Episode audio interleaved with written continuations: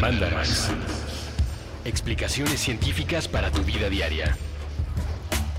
Con Leonora Milán y Alejandra Ortiz Medrano. Puentes. Hola,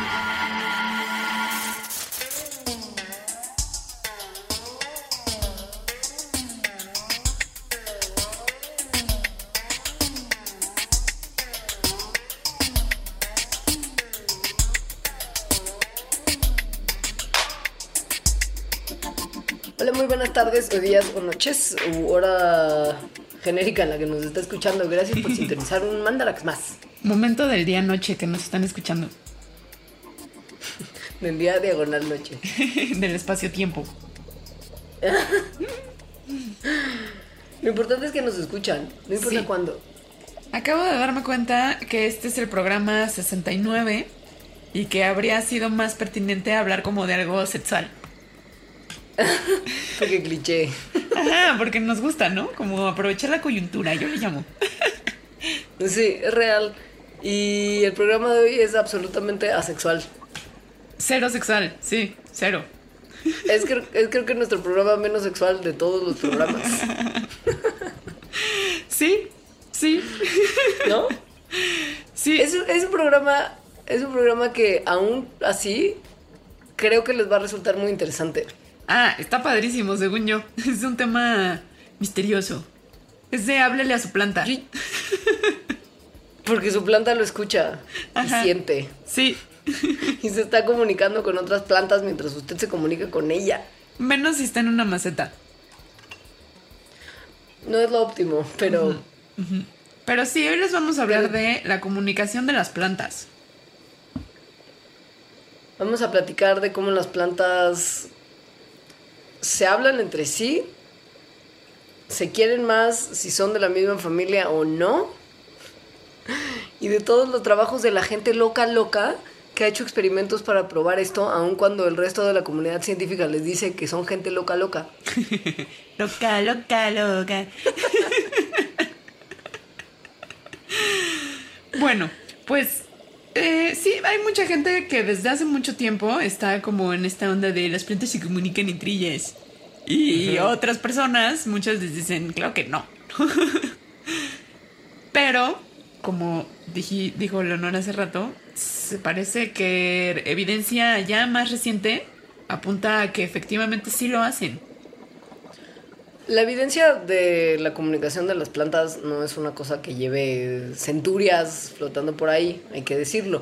Solamente tiene unas cuantas décadas, probablemente porque la tecnología y los avances científicos y tecnológicos han favorecido el estudio de cosas como estas como en ningún otro momento de la historia de la ciencia.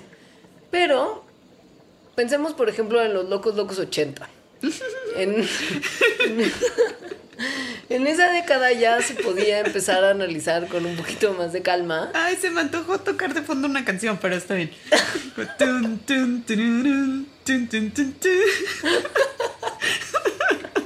Don't you want me, baby?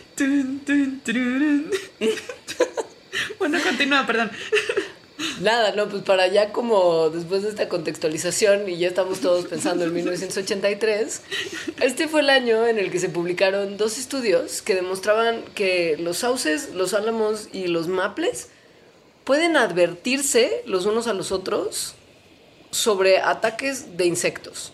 Es decir, si hay árboles intactos y no dañados cerca de algunos que están infestados con bichillos hambrientos, empiezan a bombear unas sustancias químicas que funcionan como repelentes de insectos para protegerse de los ataques. Esto, quiere decir que de alguna manera saben lo que sus vecinos infestados están experimentando y pueden reaccionar ante ello para protegerse ellos mismos. Esto implica que los árboles pueden mandar, recibir e interpretar mensajes químicos de las plantas a su alrededor. Esto en 1983. Tin, tin, tirirín, tin, tin, tin, tin. Sin embargo, en, en los locos locos ochentas, tin, tin, tin, cuando salieron estas investigaciones, rápidamente salieron otras investigaciones y gente diciendo que no estaban bien hechas, eh, que por lo tanto no era evidencia convincente y que no sabíamos nada eh, de, sobre la comunicación que podían tener las plantas. Pero llegaron los locos locos 2000, la década del 2010. o sea, en tierra, básicamente. En donde están haciendo ya con más cuidado y con mejores eh, diseños estadísticos experimentos para ver cómo las plantas hacen efectivamente esto, o sea, cómo responden a compuestos químicos que están en el aire que están sacando otras plantas. Entonces, ahorita hay, o sea, más de 40 estudios de la comunicación de las plantas que confirman que efectivamente pueden detectar estas señales que viajan en el aire y a través de estas señales pueden comenzar con la producción de defensas químicas u otras defensas para bichos o para plagas que todavía no se encuentran. Esto va de la mano con evidencia que muestra que las plantas liberan sustancias químicas volátiles cuando están siendo dañadas por herbívoros. Lo que la combinación de estos dos grupos de investigaciones muestra es que llega bicho, se come planta, planta libera sustancia, otra planta cercana detecta sustancia y libera otras sustancias químicas para protegerse. La mayoría de estos estudios las han hecho en laboratorios, entonces las condiciones pues, son de un laboratorio y no de la naturaleza. Por lo tanto, no todavía quedan como esas interrogantes. ¿Cómo le hacen para estas señalizaciones allá afuera? Em, pero esto puede tener implicaciones súper importantes, no nada más porque está loquísimo y pensar que no se necesita un cerebro ni un sistema nervioso para algún tipo de comunicación y de respuesta, sino para cosas ya más prácticas, por ejemplo, para en las granjas, para, para prácticas agrícolas en, en el que los cultivos se defiendan a sí mismos contra herbívoros sin necesidad de echarles más cosas, sino tomando ventaja de esta comunicación que tienen las plantas, las plantas entre ellas. Y aprovechando además que investigaciones en otros lugares del mundo han mostrado que no solamente a través de sustancias químicas pueden comunicarse las plantas entre sí, sino también se está empezando a ver que las plantas transmiten información a través de pulsos eléctricos y un sistema de señales que están basadas en voltaje que tiene, sin intenciones de trazar paralelos forzados, un cierto saborcillo parecido a lo que conocemos de cómo funciona el sistema nervioso de los animales. O sea, evidentemente no es parecido, pero sí hay también un movimiento de cosas eléctricas y no solamente químicas. Todo esto abre justo un montón de posibilidades para agricultura un poquito más sustentable y menos agresiva de lo que se realiza el día de hoy. Y además cambia por completo la manera en que pensamos cómo son las plantas, ¿no? O sea, las capacidades que tienen. Que no son nada más una cosa ahí que medio. que no responde a, las señales más que como a agua y temperatura y así. Ajá, y que sobreviven nada más como por ser como ruditas y luchonas y, y- y tratar de adaptar su fisiología de maneras muy eh, sencillas para justo soportar presiones y estímulos externos simplemente climáticos y de condiciones que son directamente ligadas al crecimiento. Está increíble. Hay- a mí todo esto me vuela muchísimo. A mí también.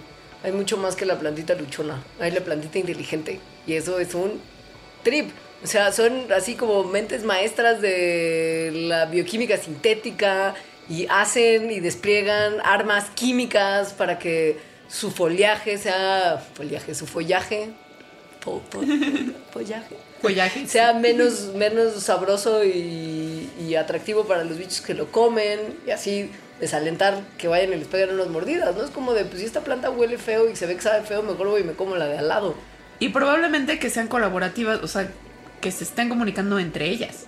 Sí, eso es una cosa muy, muy, muy, muy interesante. Les vamos a platicar a lo largo de este programa Sí. de algunos casos donde se ha visto muy puntualmente que sí hay algún tipo de, como de chat entre las plantas. Con Como de Facebook. con emojis, con stickers. Hablemos un poco de estas señales eléctricas que es una super locura. Porque estas Hagámoslo. señales eléctricas, bueno, más bien, más allá de que una planta se comunique con otra, ahí debe existen maneras en que una planta, una parte de una planta se comunica con otra planta, parte de otra de esa misma planta. Por ejemplo, si llega un bicho y se empieza a comer una hoja, ¿cómo ese ese que se esté comiendo una hoja, esa hoja le dice a otra parte de la planta que comience a producir mecanismos de defensa químicos. Y la El experim- sí.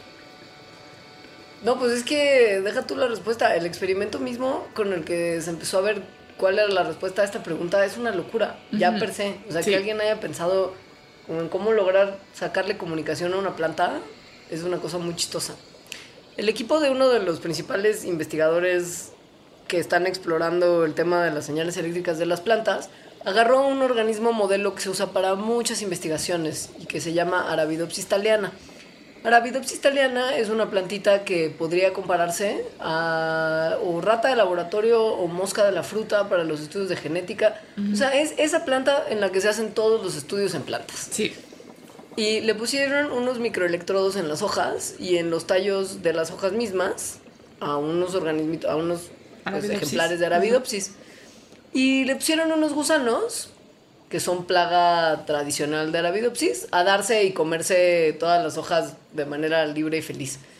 Y en segundos empezaron a registrar cambios de voltaje en los tejidos que salían del sitio donde se estaba detectando el daño hacia el tallo de las hojas y más allá, es decir, al tallo de la planta y a otras partes.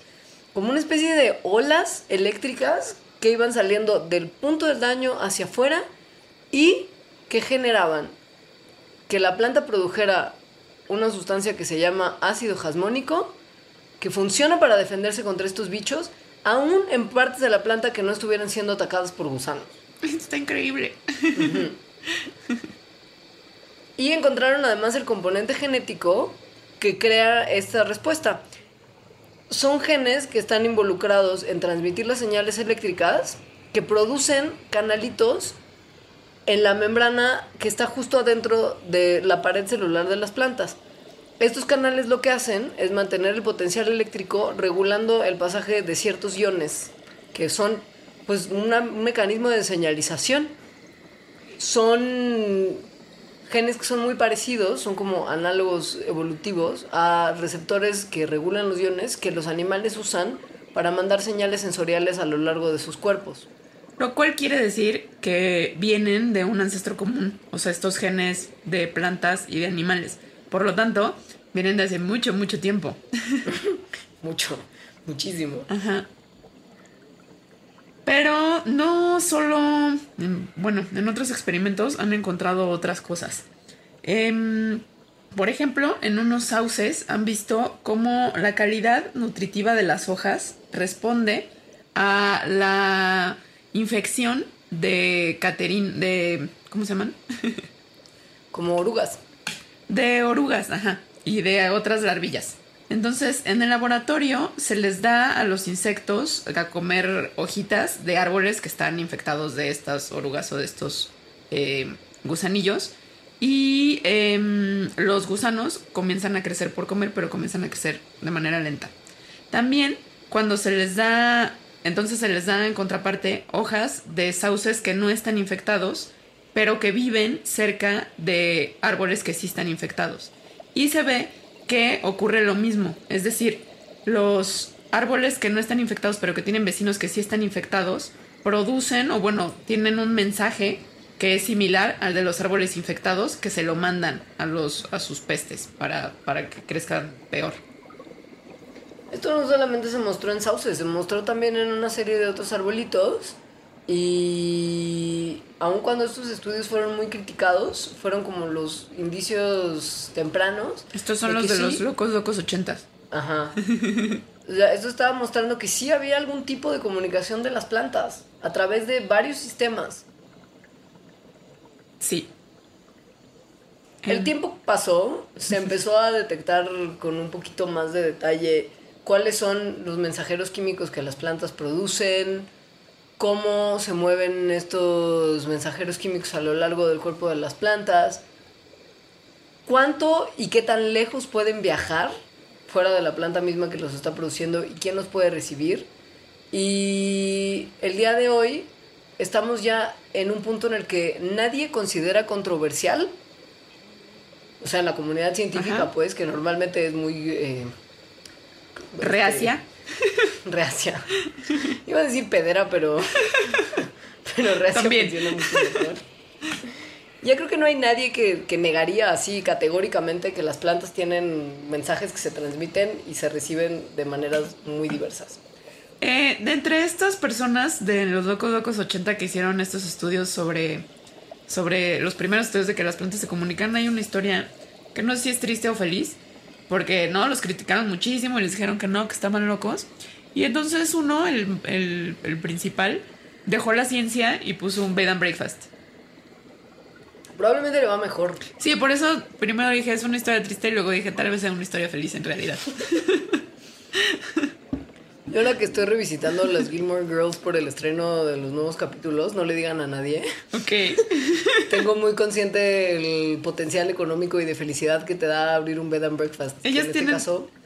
Sí, Ah. la mamá Gilmore abre con su amiga Suki, que después se convirtió en un ícono de la comedia, Melissa McCarthy, un, un inn, una posada. Y les va súper bien porque son súper increíbles. Ok, ok. Entonces a lo mejor este científico es como Lorelai Gilmore y está feliz y tú no lo sabes. Ok.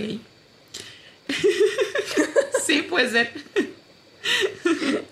Los locos locos 2000 La investigación que en los, en los otros locos noventas retomó un investigador que en ese momento era un postdoc. Eh, se parece mucho a estas que hicieron con, con las hojas de las otras plantas que ponían a bichitos a comer. Pero más bien lo que hizo fue poner hojas de, de un árbol que tenía. que estaba produciendo mucho de un químico que, que como que previene que se les acerquen los herbívoros a las plantas. Entonces puso estas hojas que estaban produciendo ese químico porque estaban siendo comidas por, por estos insectos en frascos que tenían adentro plantas de tomate que estaban plantadas en su macetita y los cerró, ¿no? Entonces estaban como ahí encerrados los tomatitos con estas hojas que estaban que habían sido comidas por insectos. Y lo que vieron es que los tomates empezaron a producir inhibidores de la proteasa, que son compuestos que también dañan a los insectos porque hace que ya no puedan digerir bien. Eso fue como la investigación que dijo, ok, sí, esto sí está pasando. Y además fue una investigación que estuvo muy bien hecha. O sea, fue súper cuidadosa, la replicaron, la hicieron de manera muy convincente.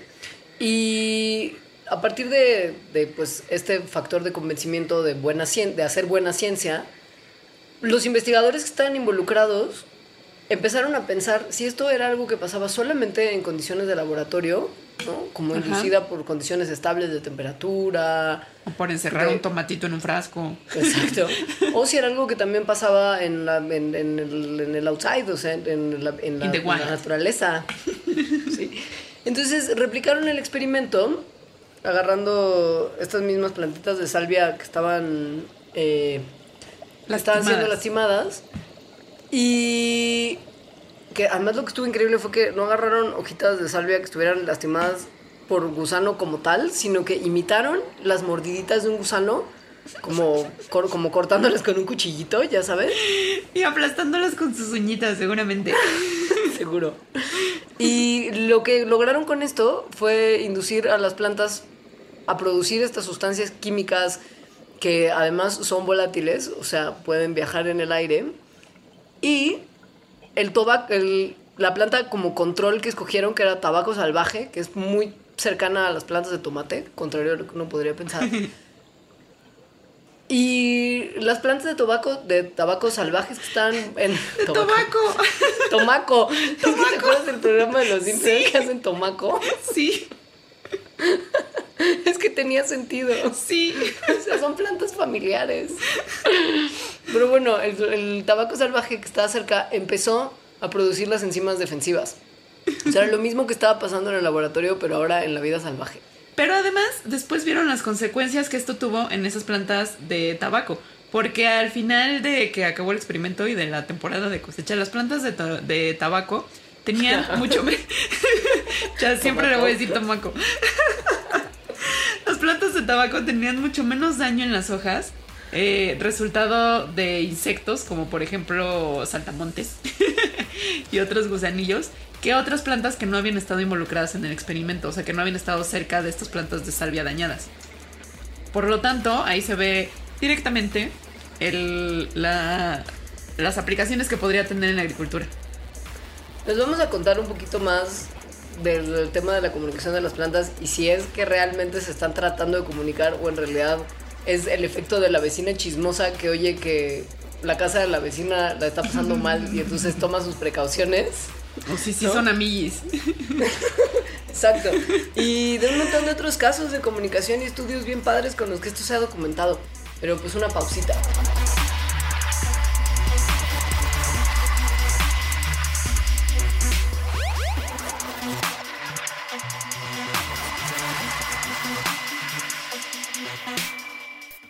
A los habitantes del multiverso que se encuentran en lugares distintos a la Tierra. Necesitamos de ustedes.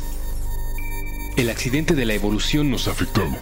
Ahora mismo, el Homo sapiens piensa que este planeta y cuanto le rodea es de su propiedad. Piedad, piedad, piedad. Somos incapaces de olvidarnos de la crueldad. Despreciamos a nuestros semejantes. Conservamos en muchas formas la esclavitud. La esclavitud. la esclavitud, la esclavitud. Sí, nuestro cerebro ha sido capaz del arte y la ciencia. También hemos inventado la desigualdad y el odio. Estamos obsesionados con el tema de las clases sociales. Tendemos a hablar de los otros mediante etiquetas. Hemos diseñado un sistema donde la desgracia ajena nos resulta benéfica. Pero imaginen cómo cambiaría todo si ustedes, habitantes de otro universo, galaxia o planeta, nos demostraran que no somos únicos ni especiales. Un solo contacto sería capaz de transformar cuanto pensamos acerca de todo. Ni siquiera tendrían que acercarse demasiado a nuestro aire contaminado. Así que, si están allá afuera, están allá afuera. Si existe alguna forma en que su tecnología sea capaz de recibir y decodificar estas palabras, envíen un mensaje de vuelta. Dejen que comience un periodo nuevo y que el hombre empiece a ser una criatura menos letal para sí misma.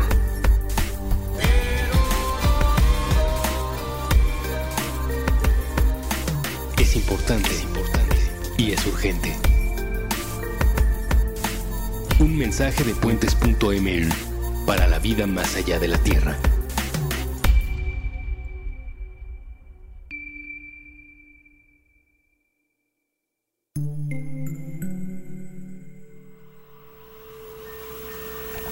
Un libro para el fin.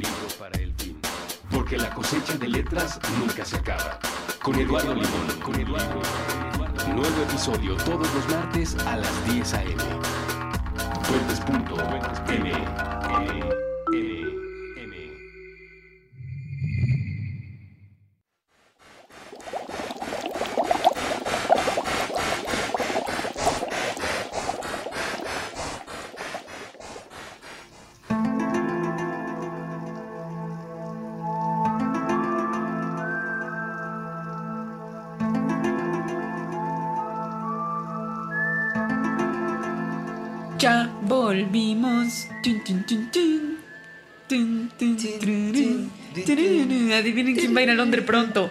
quién le urge?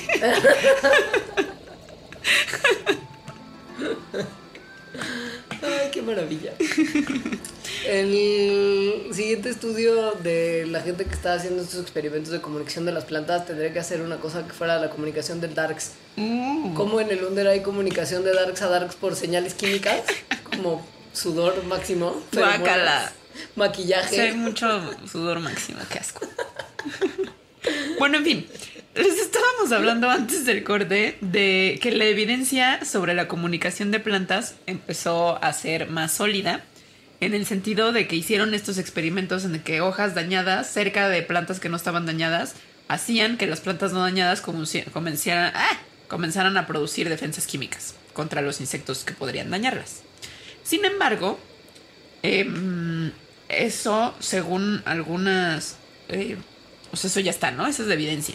La interpretación podría ser que se están comunicando entre ellas o otra interpretación es que la planta se está comunicando consigo misma y otra como vecina chismosa aprovecha esa señal y entonces empieza a producir estos compuestos.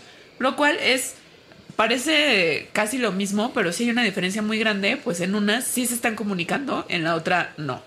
Como que hay intención en una y en la otra es meramente accidental y de conveniencia de haber detectado algo que es benéfico, ¿no? Que le viene bien a la planta haberlo detectado y respondido en consecuencia, pero que no necesariamente era la planta inicial diciendo, amigas, cuidado, ahí viene la plaga, Sí. como la canción de los 60. Y esto tiene.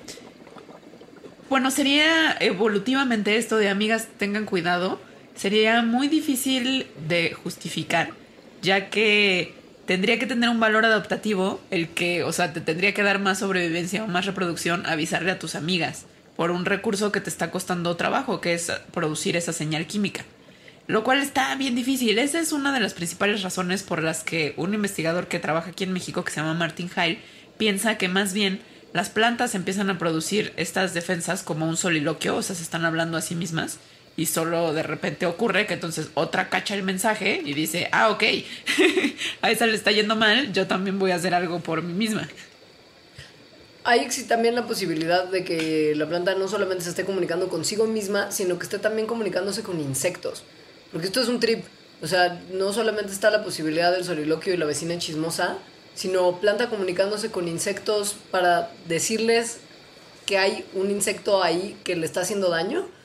Por ejemplo, se registró que las plantas de maíz, cuando están siendo atacados por una variedad de gusanos en particular, liberan una nube de químicos volátiles que atraen a ciertas avispas para que vengan y pongan huevecillos en los cuerpos de estas orugas. Y esto es una cosa en la que sí se podría entender que la comunicación tiene un fin claro, ¿no? O sea, está diciendo, yo no me puedo defender, pero puedo con mis químicos superpoderosos llamar a alguien que venga a rescatarme, como Ajá. la batiseñal. Una batiseñal. Ajá. Pero entonces, la vecina chismosa podría también estar detectando este mecanismo de comunicación planta-insecto. Sí. Entonces no se sabe y a mí sí me hace mucho más sentido esto de la vecina chismosa, la verdad. Sí, porque finalmente las plantas, como un montón de otros seres vivos, están en un lugar con recursos que en ocasiones son limitados y que tienen que pelear con otras plantas vecinas por obtener los recursos necesarios para crecer. Entonces parecería contraintuitivo que si hay una plaga que puede ir a dañar a las vecinas que al final te van a estar quitando recursos valiosos si logras tú sobrevivir al ataque, pues ¿por qué le mandarías una señal para que se proteja?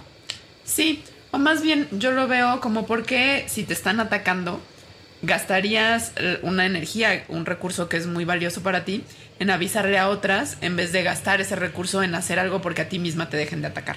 Claro. Pero, a pesar de que, bueno, no sabemos si entonces están o no comunicando.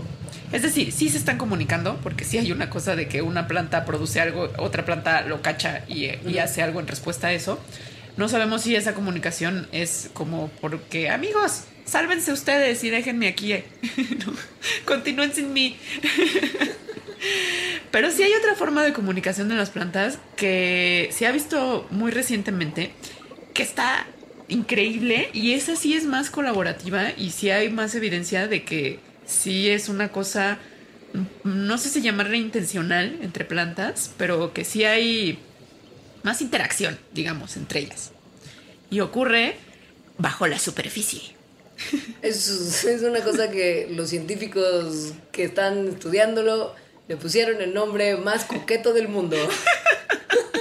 En el capítulo de hoy de Los científicos se ponen creativos, les presentamos el Wood Wide Web.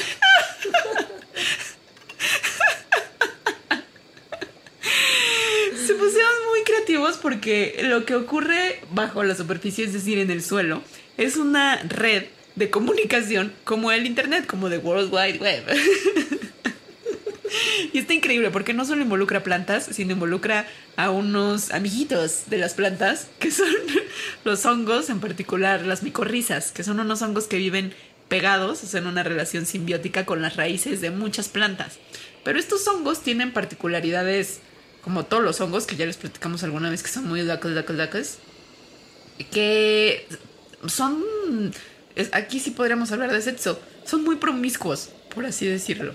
en su en el compartir. O sea, ellos sí saben vivir en comunidad, no como nosotros.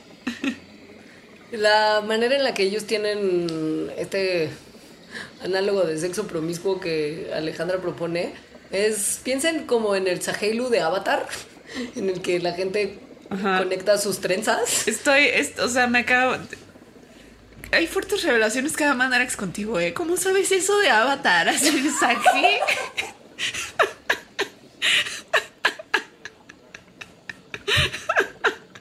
y te, te quejas de los científicos muy creativos. Ay. Yo no sé qué es el Sahel. Es, ¿Viste Avatar? Sí la vi.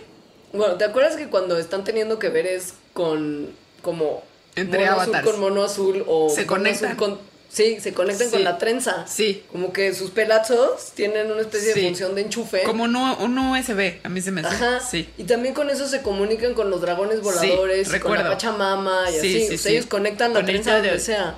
Ajá. Entonces esto es una chairada parecida. O sea, pero el Sahelo es la trenza. Es la conexión. Ah, ok. Ok, ok. Bueno, Sí. continúa con tu analogía del Sahelo. No, pues nada. Estos hongos, que son micorrizas, lo que hacen es lanzar unos pequeños tubitos súper finitos que se llaman ifas, que infiltran la tierra y se entretejen con las puntas de las raíces de las plantas en un nivel celular. Las raíces y el hongo se combinan para formar lo que ya se conoce como la micorriza como tal, que es del griego micos, que es hongo, y risa, que es raíz, porque también pues mucha creatividad. Y al crear este vínculo, como esta unión a nivel celular, plantas individuales acaban siendo conectadas unas con otras a través de los hongos que están haciendo esta especie de sahelu con las raíces. Porque los hongos promiscuos no nada más encuentran las raíces de una planta y se enchufan ahí, sino que lanzan más filamentos y se enchufan con las raíces de las plantas que están todo alrededor. Entonces funcionan como una especie de cable que conecta todo. Pero es un cable muy hecho red, o sea, con muchas ramificaciones. Ramificaciones por todo el suelo de bosques, por ejemplo. O sea, estamos hablando de kilómetros y kilómetros cuadrados en el que las micorrizas están conectando a todos los árboles, que pues pueden ser cientos o más, y, y entre ellos. De hecho, la micorriza mm, en esta en otro capítulo de los hongos locos locos y los humanos que no sabemos cómo definir cosas no está claro, o sea, hay, hay gente que dice que las micorrizas en bosques son los organismos más grandes en extensión que existen porque tienen la extensión de todo un bosque, tal Claro. cual. La micorriza existe no nomás para crear una especie de internet subterráneo para las plantas, sino para obtener beneficios para el hongo mientras se brindan beneficios para la planta. Este es el concepto mismo de- del tipo de simbiosis que ellos hacen, que es mutualismo. Todos se benefician de la asociación. Los hongos obtienen comida de los árboles, como que chupan alimentos de los árboles, en particular azúcares que son ricas en carbono, que las plantas producen durante la fotosíntesis. En cambio, las plantas lo que hacen es obtener nutrientes como fósforo y nitrógeno que los hongos adquieren de la tierra, como del suelo. Y esto lo hacen mediante enzimas que las plantas no poseen. Entonces, la planta le da azúcar al hongo y el hongo le da fósforo y nitrógeno y minerales que toman del suelo que la planta no puede producir. Todos ganan, nadie pierde. Hasta nosotros ganamos porque de hecho esta es una de las, o sea, esta cosa de que las micorrizas fijan el nitrógeno y se la pasan a las plantas es la manera en que después los animales obtenemos también el, el nitrógeno. Pero bueno, esto es- se sabe desde hace mucho, ¿no? Como esta asociación. Lo que se sabe hasta hace unos pocos años es que además de este intercambio básico de productos entre la planta y el hongo, esta red sirve como un internet entre las plantas. Es decir, las plantas se aprovechan de que están conectadas por estas por estos hongos, por las cifas, para distribuirse entre ellas recursos, como por ejemplo azúcares, el nitrógeno y el fósforo, unas con otras. O sea, ya no es planta con hongo, sino planta con planta. Imagínense, por ejemplo, a un árbol que está muriendo, que decide donarle a la comunidad como una especie de herencia sus recursos para que se beneficie la comunidad, o sea, mandando los nutrientes que le sobran y que ya no necesita porque sabe que ya está en las últimas, y los manda por la red a otras plantas. hay arbolitos, por ejemplo, que están muy en la sombra, que tal vez no pueden hacer la suficiente fotosíntesis para querer sanos y fuertes, perdón, para crecer sanos y fuertes, y entonces toman de la red los nutrientes que ellos solos no pueden producir. También se ha visto que cuando hay plantas que están siendo atacadas, de una manera similar a que los explicamos hace rato que se comunican por el aire, se pueden comunicar también por estas, por esta red subterránea. Si una planta la están atacando, por ejemplo, áfidos, entonces puede mandar eh, señales a otra planta que está cerca a través de las cifas para que esa otra planta comience a producir una respuesta defensiva a esos áfidos antes de que le lleguen. Lo que es muy bonito de todo esto es pensar como que esto funciona al igual que una especie de Facebook vegetal, en, el que pues sí se está generando como una especie de red social de las plantas entre sí a través del hongo. Y esto ha permitido a muchos biólogos pensar en la existencia de los bosques como un superorganismo, no como un conjunto de organismos que simplemente comparten una locación, sino como un organismo gigante, porque al final del día está conectado entre sí. Es- Está, está muy bonito y está padrísimo porque también, según yo, tiene implicaciones en, en manejo forestal, por ejemplo. O sea, cuando divides un bosque por una carretera, ¿no? Aunque estés perdiendo pocos árboles, por ejemplo, porque pues nada más pasa ahí la carreterita, estás cortando la comunicación que existía entre toda esa red, ¿no? O sea, si estás fragmentando de formas que no creías, ¿no? Que no creíamos antes. No había pensado en eso, en cómo perturbamos nosotros la Wood Wide Web. Sí, porque en general la fragmentación, o sea, sí se toma en cuenta, ¿no? Si sabes que cuando haces, ¿no? Ciudades o carreteras o lo que sea que fragmente ecosistemas, pues tienes que tomar en cuenta las consecuencias, pero según yo se toman en cuenta las consecuencias que suceden de la superficie para arriba, o sea, lo que estamos viendo. Y ahora con esto otro, que sabemos que bajo la superficie hay una conexión entre todos los árboles que están en algún lugar, pues la fragmentación, según yo, se tendría que ver desde una perspectiva distinta. Este tema de, mm, de la red y los beneficios que los hongos le dan a algunas plantas también es bien interesante en el caso de unos grupos de plantas particulares que no tienen clorofila y por lo mismo no pueden hacer fotosíntesis.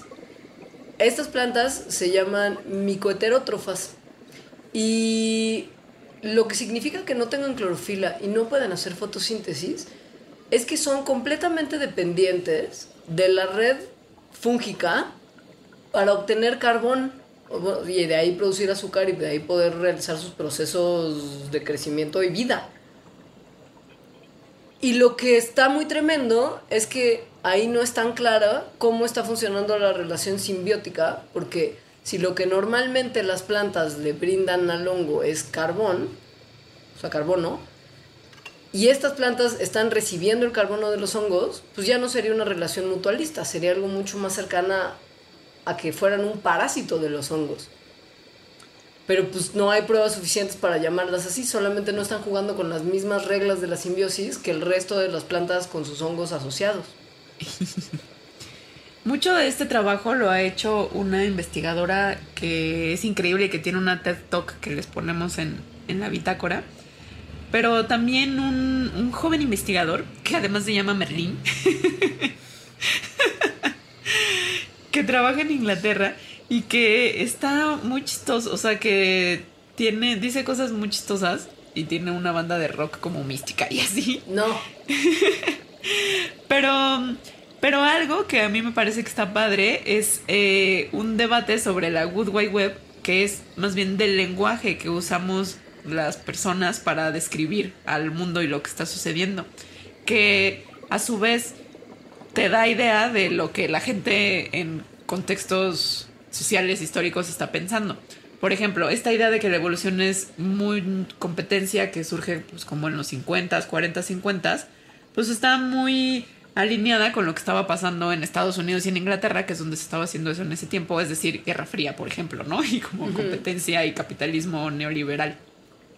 Esta otra visión en el que el bosque no están árboles compitiendo por recursos unos con otros y entonces no te quiero pasar nada porque capitalismo, se alinea más a una visión del mundo y por lo tanto a cómo estamos viendo la naturaleza más de comunidad y de compartir como una cosa más socialista. Entonces eso se me hace padre.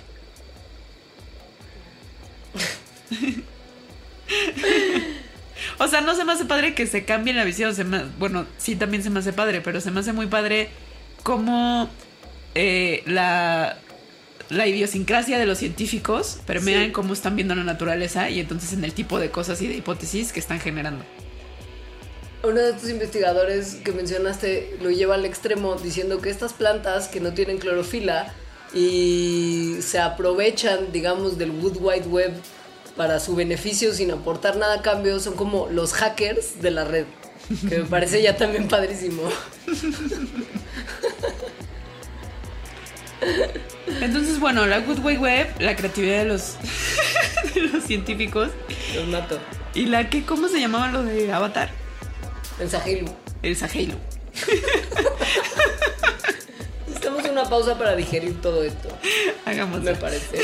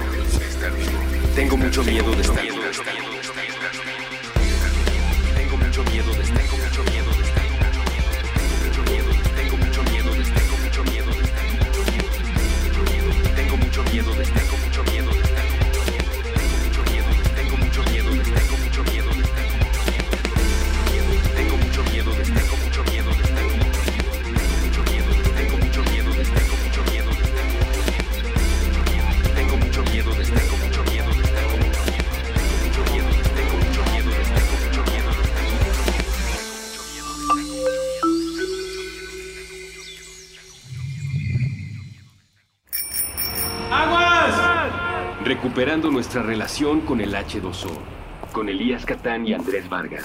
Nuevo episodio todos los martes a las 9 pm. Fuentes.me.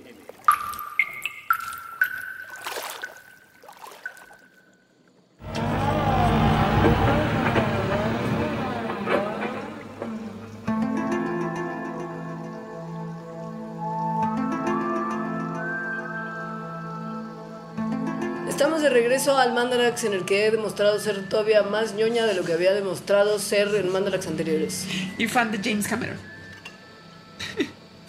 Acabo de ver un capítulo de South Park buenísimo en el que se dan cuenta los niños que la barra, como con la que medimos lo que es políticamente correcto y no, ya estaba tan baja que aceptamos formas de entretenimiento como los programas de Honey Boo Boo. Y entonces James Cameron hace una exploración submarina para tratar de encontrar la barra y subirla para que el estándar del buen gusto suba de nuevo. Y lo logra. Porque tiene su nave que solo tiene él, ¿no? Y con el que ven cosas así a Sí. tres kilómetros bajo el agua.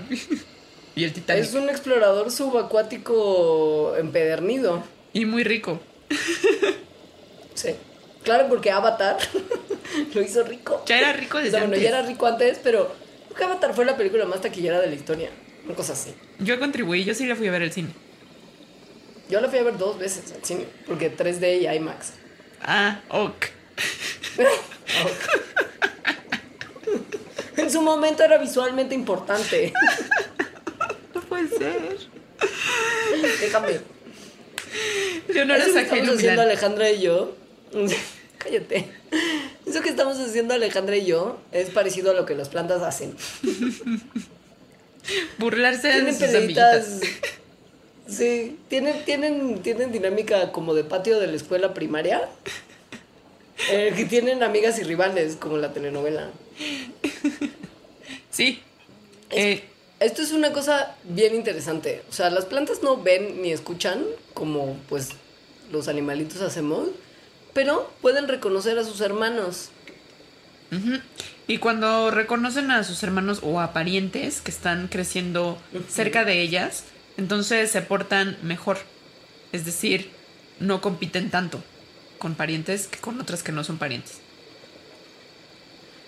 Cuando las plantas crecen, sin embargo, con gente que no, bueno, no con gente, con plantas que no son sus parientes, que son extrañas, empiezan a competir con ellas por una pues por una cosa que es muy simple y muy evidente que es soltar más raíces, o sea, desarrollar más raíces para poder absorber agua y nutrientes minerales en la tierra más rápido que sus vecinas.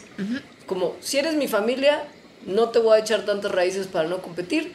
Si eres un desconocido, voy a lanzar todas las raíces que pueda para tratar de robarte todos los nutrientes posibles y quedármelos para mí. Pero ¿cómo lo hacen? O sea, ¿cómo le hacen para Pues con saber quiénes marcadores son? químicos. quiénes son sus amigas y quiénes no?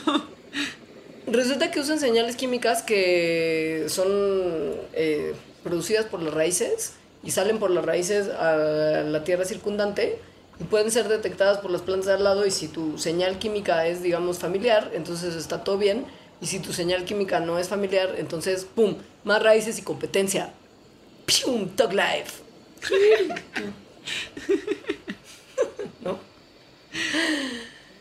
Está padre, está locochón también. La planta que se usó para detectar esto es una vez más Arabidopsis thaliana. Y lo que hicieron para detectarlo es que agarraron a pequeñas plantitas de Arabidopsis, o sea, como a Bebé. brotes, ajá, Ajá. como Arabidopsis bebés, que expusieron a un líquido que contenía las secreciones de la raíz de sus, de sus parientes, de plantas que no eran sus parientes y unos que producían ellos mismos.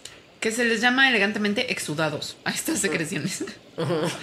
Entonces, dejaron a estas plantitas en exposición a estas sustancias químicas de los distintos tipos de plantas crecer y midieron la longitud de las raíces que se desarrollaban después de esta exposición. Y se dieron cuenta que las plantas que estaban expuestas a las sustancias de los extraños tenían una formación de raíces laterales mayor que las plantas que estaban expuestas a sus familiares. Pero- y lo que está... Ajá. No, di. No, que, que lo que está más loco es que cuando ya se empezaron a dar cuenta de esta relación y la empezaron a, a poder medir a través del crecimiento de las raíces, empezaron a notar otras cosas, como que las plantas hermanas que crecen una junto a la otra permiten mucha interacción entre sus partes, es decir, sus hojas em, con mucha frecuencia se tocan las unas a las otras, se entrelazan, como, ¿no? Como que hay una especie de, pues sí, de mayor cercanía. Y cuando crecen al lado de plantas extrañas, crecen para arriba de una forma mucho más rígida y evitan que sus partes se toquen y por supuesto que se interlacen. Esto también tendría consecuencias importantes en la agricultura, donde en monocultivos, por ejemplo, como el del maíz, cómo podrían ser afectados y cómo... Porque todos son parientes, ¿no? O clones incluso. Es decir, cómo le hacen para sobrevivir o cómo afecta su sobrevivencia el que no estén compitiendo.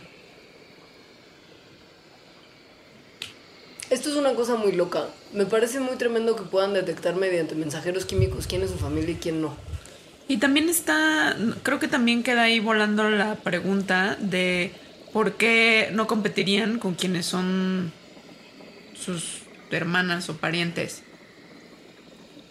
¿No? Es como una, es como una selección de genes o algo así. Pues sí. Hay muchas preguntas que responder. Es que, sí. Es que las Es que- estamos viendo de. No, no eso, ¿no? No como unas cosas que responden poco a las plantas, sino cada vez vemos que responden a cosas que no pensábamos, como por ejemplo al tacto. Es que hay una cosa también bien interesante que es que la interacción misma del usuario promedio con las plantas con las que convive, ya sabes, Ajá. o sea, las plantitas con las que estás en tu casa, que tienes una relación cercana con ellas porque las riegas, las cuidas, interactúas de alguna forma. Hay gente que jura y perjura que cantarle a sus plantas las hace crecer más bonito. Pues puede ser que entonces si hay esta detección de estímulos externos que tiene consecuencias en su crecimiento y en la forma en la que llevan su vida, pues no parece ser tan extraño pensar que lo que nosotros hacemos con nuestras plantas tiene este mismo efecto, sea positivo o negativo, en su desarrollo y crecimiento. Sí. Sí. Entonces el tacto. Cuando uno manosea la planta, que hubo lecón. Es algo que mucha gente es como, ay, mi plantita, ¿no? que cómo tocas a tu planta afecta en su desarrollo.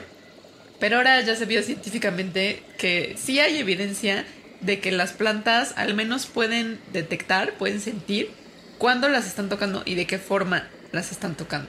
Es decir, hay diferentes, más bien diferentes sensaciones de las plantas, o sea, si las acaricias o si, o si las tocas, ¿no? Si las aplastas, em, hacen que se prendan una cascada fisiológica y de cambios genéticos dependiendo de cómo es ese estímulo.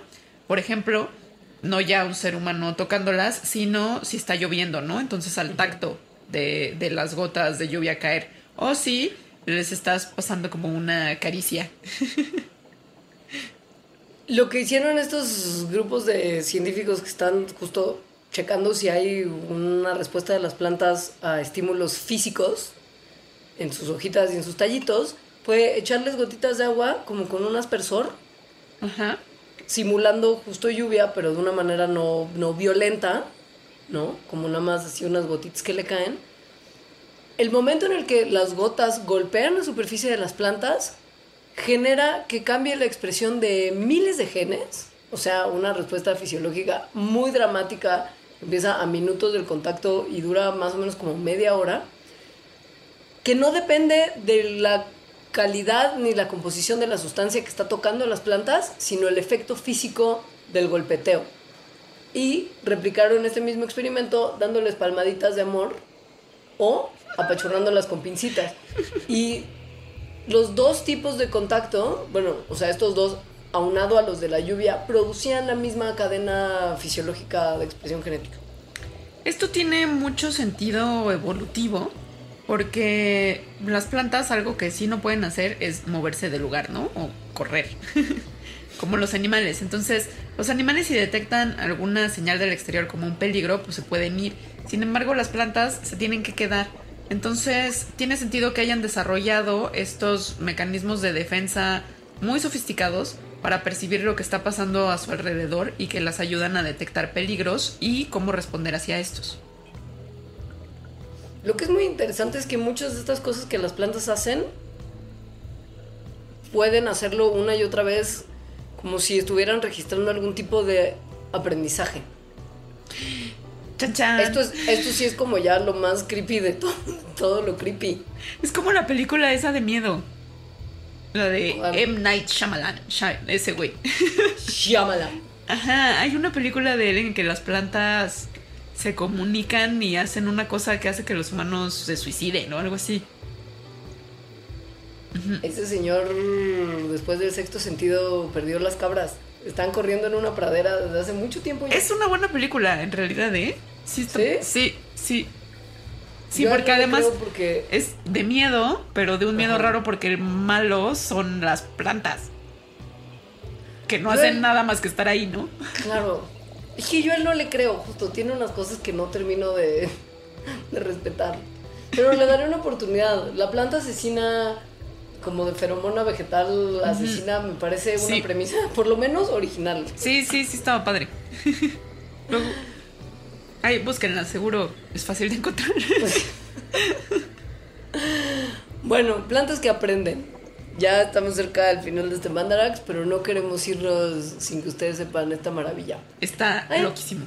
Hay unas plantitas que además son padrísimas y que usted tendría que averiguar todo acerca de ellas porque responden al tacto y... Seguro las han visto. Es que seguro sí. Sí. Tienen hasta en el nombre, en el nombre llevan la penitencia. Ajá. Su nombre es Mimosa púdica. Y se llama Mimosa púdica porque responde al, al contacto humano, pon tú. O sea, cuando llegas y rozas sus hojas con la mano, se Se cierran. cierran. Y Son- entonces es como, como si fuera una plantita pudorosa que le diera pena que le estás tocando y entonces cerrara como sus hojitas. Sí, son un, son un clásico de Xochimilco, ¿no? Sí. Sí. En el Jardín Botánico de la UNAM, También. si usted está en necesidad inmediata de conocer a Mimosa púdica, en la parte de invernadero hay unos ejemplares de Mimosa. Sí, sí, es, es como muy, muy famosa, muy común que se venda porque tiene esta propiedad que Claro. se cierra cuando la tocas. Bueno, pues Mimosa púdica no nada más es coqueta porque cierra sus hojitas frente al contacto humano, sino al parecer Aprende. aprenden y recuerdan casi también como podría uno esperar que los animales lo hicieran, pero con la particularidad de que pues no tienen cerebro. Esto lo hizo una investigadora que justo tenía esta hipótesis de que las plantas podrían aprender. Y entonces usó una metodología que se usa también en animales para, para investigar si los animales están aprendiendo algo, o sea, el mismo diseño experimental.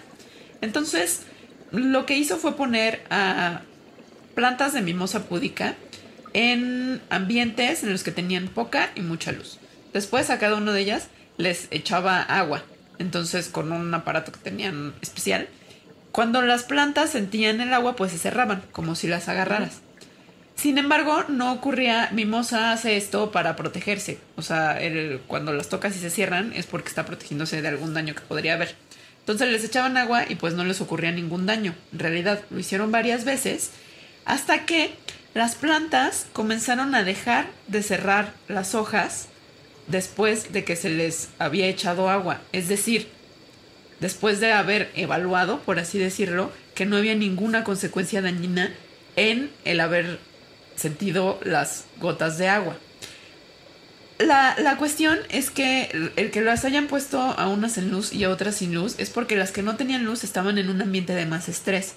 Y lo que se ha visto con animales es que cuando están en ambientes de más estrés, el aprendizaje ocurre de manera más lenta. Y lo mismo vieron en la planta. Las que estaban en un ambiente sin luz, o sea, de estrés, aprendían esto, o sea, dejaban de cerrar sus hojas mucho tiempo después que las que estaban en un ambiente chido con luz. Y lo que es más loco todavía es que las plantas lograban recordar lo que habían aprendido varias semanas después del experimento. O sea, si algunas semanas después las volvían a rociar con agua, registraban el mismo comportamiento. Aún también cuando habían cambiado las condiciones del ambiente en el que estaban. Entonces no saben exactamente el mecanismo por el que las plantas pueden hacer esto porque sí sabemos que no tienen cerebro ni sistema nervioso, pero sí tienen un mecanismo, una red similar más o menos a las de las neuronas que está basada en calcio, en el que entonces se comunican entre células con eso, que podría ser similar a, o semejar al proceso de memoria en los animales. La conclusión de estas personas fue que en realidad no entendemos nada, ¿no? Como la base biológica de este mecanismo de aprendizaje, pero pues justo hay muchas implicaciones que se pueden obtener de, de, de reflexionar sobre sus experimentos y sus resultados. Porque pues de alguna forma hacen un poquito más borrosas las fronteras que tenemos ya en nuestra mente muy claramente demarcadas entre plantas y animales, ¿no? Como que el aprendizaje y por lo tanto la memoria eran una propiedad que considerábamos exclusiva para los organismos que tienen un sistema nervioso y ahora estamos viendo que piña, papá. Pues creo que todo de lo que hemos hablado hoy pone, o sea, haría reflexionar sobre lo que definimos como comportamiento, que el comportamiento en general o la conducta es algo exclusivo de animales. Pero si se define el comportamiento o conducta como la respuesta diferencial hacia estímulos del exterior, pues esto, todo, todo de lo que hemos hablado es eso. Ya para terminar quisiera mencionar un caso en el que el sonido también es un estímulo importante Externo. para la reacción de las plantas ante un peligro. Y parte de experimentos que hicieron unas personas muy malévolas que involucraban hojas, orugas y grabadoras. Resulta que Arabidopsis thaliana, la víctima del día de hoy, en manos de estos científicos malévolos, fue sujeta al ataque de unas orugas. Y los investigadores, mientras las orugas estaban comiendo las hojitas de Arabidopsis, grabaron las vibraciones producidas por el momento de masticar de la oruguita. Y lo que usaron fue un, eh, microfonito especial que funciona con láser. Como que refleja el láser de una superficie justo reflejante para ver qué tan rápido se mueve esta superficie, ¿no? Es como una especie de micrófono, pero no registra sonido, sino nada más vibración. Y lo que fue muy loco es que les pusieron como el track de audio de estas vibraciones después a las plantitas de Arabidopsis que no estaban siendo atacadas por orugas. Ajá. Y cuando estas plantas que no estaban siendo atacadas recibían la vibración, respondían bioquímicamente de la misma forma que las plantas que sí estaban siendo mordiscadas. O sea, el sonido, pues la vibración del ruidito de la masticada de la oruga generaba la misma cascada de producción de sustancias químicas como mecanismo de defensa, aun cuando no estuviera la oruga haciendo nada. Está increíble. Sí. O sea, porque más hay, no es que las plantas tengan orejas, No. pero hay que recordar que el sonido es eso, es una vibración. Entonces están respondiendo a eso, pero pues nosotros también respondemos a la vibración. O sea, sí es, sí es muy similar. Es, es una cosa padrísima. Sí. Yo la primera vez que oí hablar de esto fue cuando leí una nota de divulgación de que el momento en el que cortas el pasto, el olor Mm, que desprende el pasto recién cortado no es en realidad algo Chido para las para plantas. deleitar nuestros sentidos, Ajá. ¿no? sino que es en realidad un mecanismo de defensa del pasto le está señalando a otros pastos que está bajo ataque para Sí. que produzcan algún tipo de sustancia de defensa, que en este caso no le sirve para nada porque podadora en vez de oruga, ¿no? Pero es muy loco pensar que algo que habías dado por hecho como, pues bueno, ese es el olor que se produce, punto, Ajá. en realidad es parte de una red muy compleja de comunicación que no se te hubiera ocurrido ni por aquí que existía. Bueno, pues a mí, a mí sí me ha cambiado cómo veo las plantas. Son padrísimas. Sí. Y ya se acabó este programa. Sí. Mm, muchas Vaya- gracias por vaya y escuchar. cántele a su, vaya, sí, vaya y cántele a su planta un rato. Y acaríciela. Pero suavecito. Mándenos también comentarios a nuestras redes sociales. La de Mandarax es arroba Mandarax y su Facebook es Mandarax lo explica todo. Mi Twitter es arroba alita-emo. Y yo soy Leos. Recibimos todos sus comentarios también en la parte de abajo de la pantalla de transmisión de este programa en puentes.m diagonal mandrax. Así que si quieren comentar sobre este o cualquiera de los episodios anteriores, Ahí revisamos además los comentarios de Mandarax más viejitos. Sí. No nomás nos concentramos en el más reciente. Entonces, siéntanse en plena libertad y si en algún momento se les ocurre un tema del que les gustaría que habláramos, también sugiéranoslo, por favor. Muchas gracias. Los queremos. Adiós. Adiós.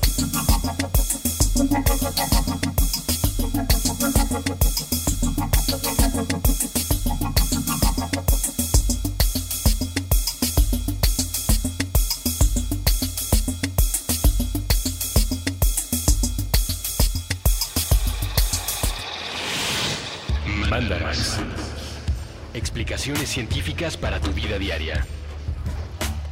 Con Leonora Milán y Alejandra Ortiz Medrano. Puentes.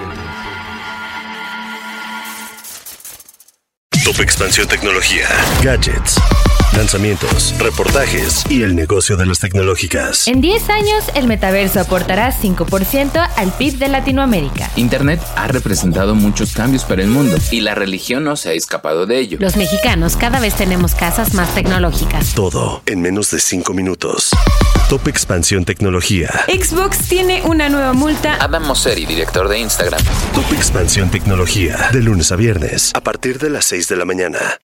When you need mealtime inspiration, it's worth shopping Kroger, where you'll find over 30,000 mouthwatering choices that excite your inner foodie. And no matter what tasty choice you make, you'll enjoy our everyday low prices, plus extra ways to save, like digital coupons worth over $600 each week. You can also save up to $1 off per gallon at the pump with fuel points. More savings and more inspiring flavors make shopping Kroger worth it every time. Kroger, fresh for everyone. Fuel restrictions apply.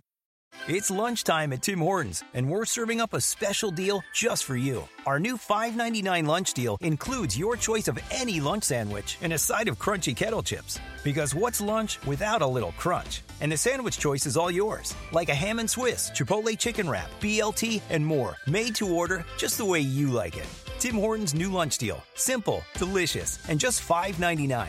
Now that's a good deal. Only at your neighborhood Tim's. U.S. only. Price and participation vary. Terms apply.